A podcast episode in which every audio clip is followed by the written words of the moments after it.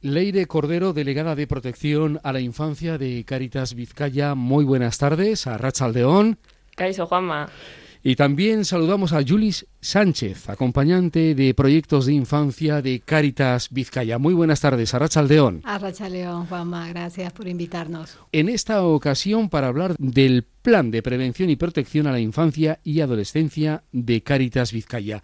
Sí, Juanma, pues eh, desde eso mismo que dices, venimos aquí un poco para poder eh, compartir el Plan de Prevención y Protección a la Infancia y Adolescencia en el que Cáritas Vizcaya pues llevamos un par de cursos trabajando. Em, es el objetivo que los niños y niñas se sientan cómodos, que los espacios de los que participan en nuestra entidad sean espacios seguros, protectores y de confianza. Así es, como dice Leire, queremos que los espacios o los proyectos en donde están los menores eh, sean espacios seguros y para eso, bueno, pues tenemos el plan de protección a la infancia, no solamente pues em, pensar en los menores, sino también obviamente pensar en, nuestros equipos de voluntariado, que son quienes acompañan a las familias y a los menores. Así como dice Yulis, todo esto viene de que la violencia es un fenómeno, la violencia en los niños y niñas es un fenómeno mucho más frecuente de lo que nos gustaría eh, reconocer e identificar.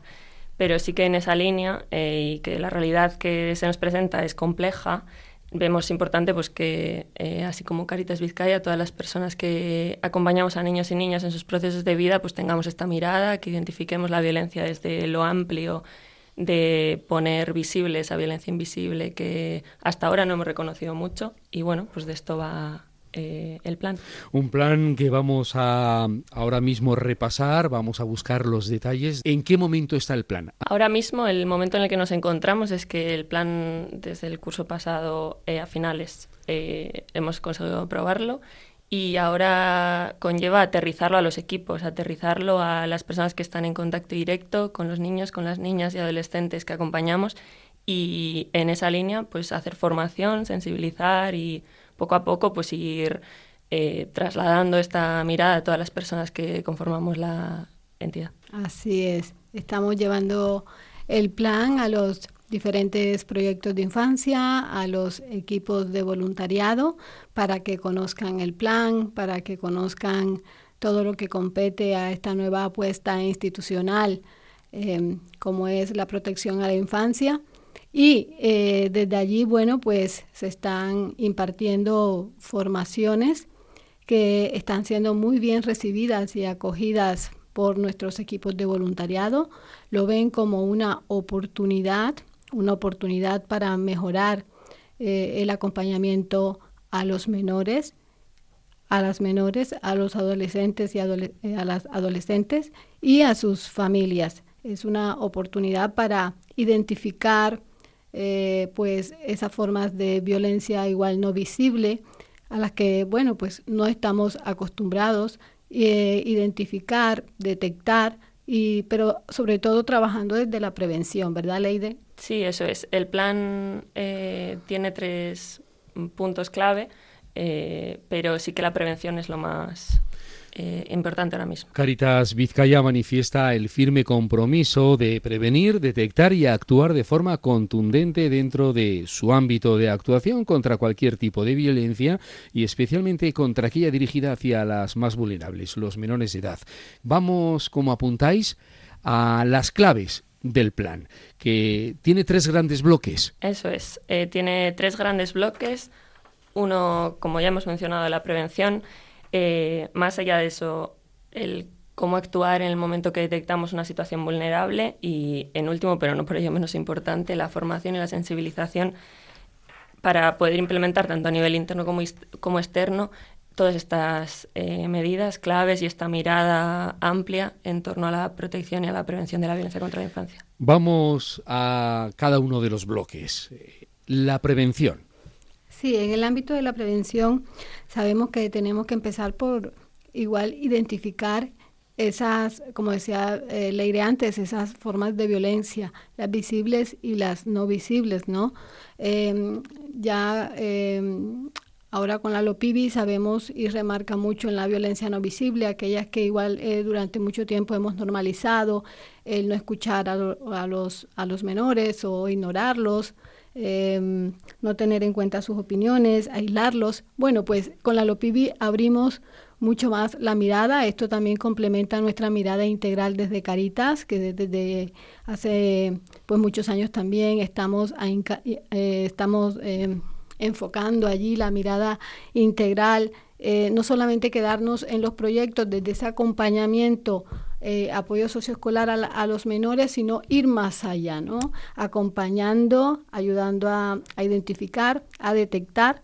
Sabemos que, que esta, eh, este, esta prevención también está muy ligada a la necesidad de formación de nuestros equipos para sensibilizar sobre el tema, para conocer, para que adquieran competencias. Entonces, bueno, pues eh, la parte de sensibilización es muy, muy importante. Leire es una de las personas que está trabajando en esta parte de impartir formaciones a nuestros equipos. Segundo bloque, el protocolo de actuación. En esta línea también es importante que aquellas situaciones que desde la prevención no llegamos a ver, poder tener los medios para saber cómo actuar en caso de que detectemos una situación de vulneración, una situación en la que los niños o niñas que acompañamos estén en riesgo y que necesiten de nuestra ayuda. Entonces, en esa línea, em, la actuación también forma parte del plan y es algo que pues poco a poco iremos incorporando y vamos aprendiendo en el camino que estamos empezando a recorrer.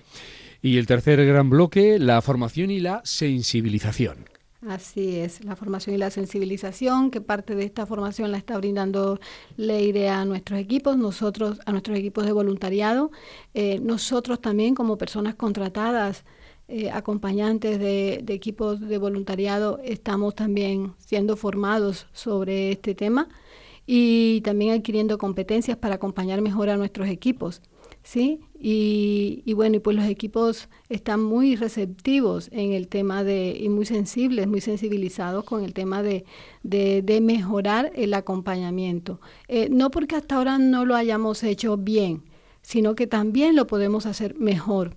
Eh, también porque podemos ir buscando, eh, también eh, teniendo en cuenta otros aspectos más de participación de nuestros menores en los proyectos. Esta línea que habla Julis está siendo uno de los grandes retos, el formar a todas y cada una de las personas, tanto voluntarias como contratadas, de todos los proyectos de infancia del área de relaciones familiares. Eh, esta siendo una oportunidad para ponernos manos a la obra, identificar qué características tienen nuestros proyectos para hacer que sean un espacio seguro y en esta línea hacer una apuesta consciente por el buen trato, que es el objetivo. Entonces, estamos en ello, poco a poco, eh, ahí va. En ello, poco a poco, también como apuntáis con el voluntariado. Así es, así es. El voluntariado está receptivo, está abierto.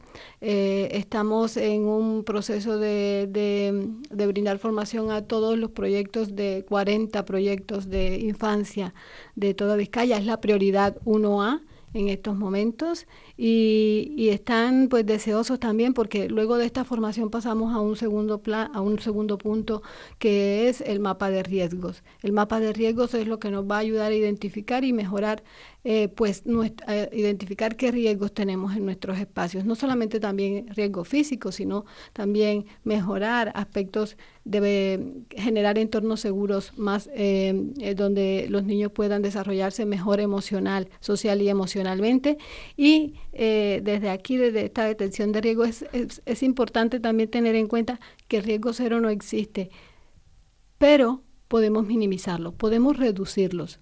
Y esto pues lo hacemos cuando tenemos conciencia de que eh, pues hay eh, una, una violencia que igual no estamos detectando, no estamos viendo, pero que queremos mejorar y generando espacios seguros, vamos, los menores van a estar mm, obviamente más seguros, más a gusto, van a estar en espacios de confianza donde se van a sentir escuchados. Un último punto que me gustaría eh, destacar es que en todo esto es importante que no olvidemos a los propios niños, a las niñas y a los adolescentes, que escuchemos sus opiniones, que favorezcamos su participación y que con todo eso hagamos que desde las herramientas que tenemos, pues los espacios que compartimos con ellos sean espacios seguros y protectores. Junto con esto hay necesidad de ir más allá de la actividad que hacemos con los propios menores, eh, adquirir una mirada integral desde el que no son solo los menores, sino también tener en cuenta a su familia, sus necesidades y la situación concreta que viven. ¿Qué plazos tiene el plan? El plan eh, fue aprobado en junio del año pasado y en este momento estamos en la implantación, pleno eh, inicio, eh, empezando con la formación a todas las personas en contacto directo y pues el siguiente paso será ir buscando mejoras, pero bueno, de momento implantando. ¿Qué llamado nos dejáis? Por último, quiero apuntar que en la medida en la que protejamos a nuestros menores y evitemos que sufran, que tengan algún daño, estamos respetando sus derechos.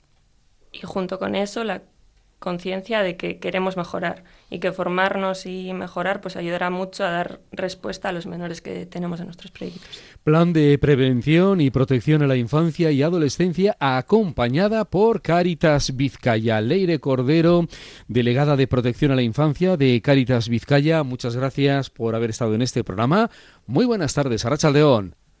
Muchas gracias, Juanma. A León. Y también Julis Sánchez, acompañante de proyectos de infancia de Caritas Vizcaya. Muy buenas tardes, León. Buenas tardes, León, Juanma.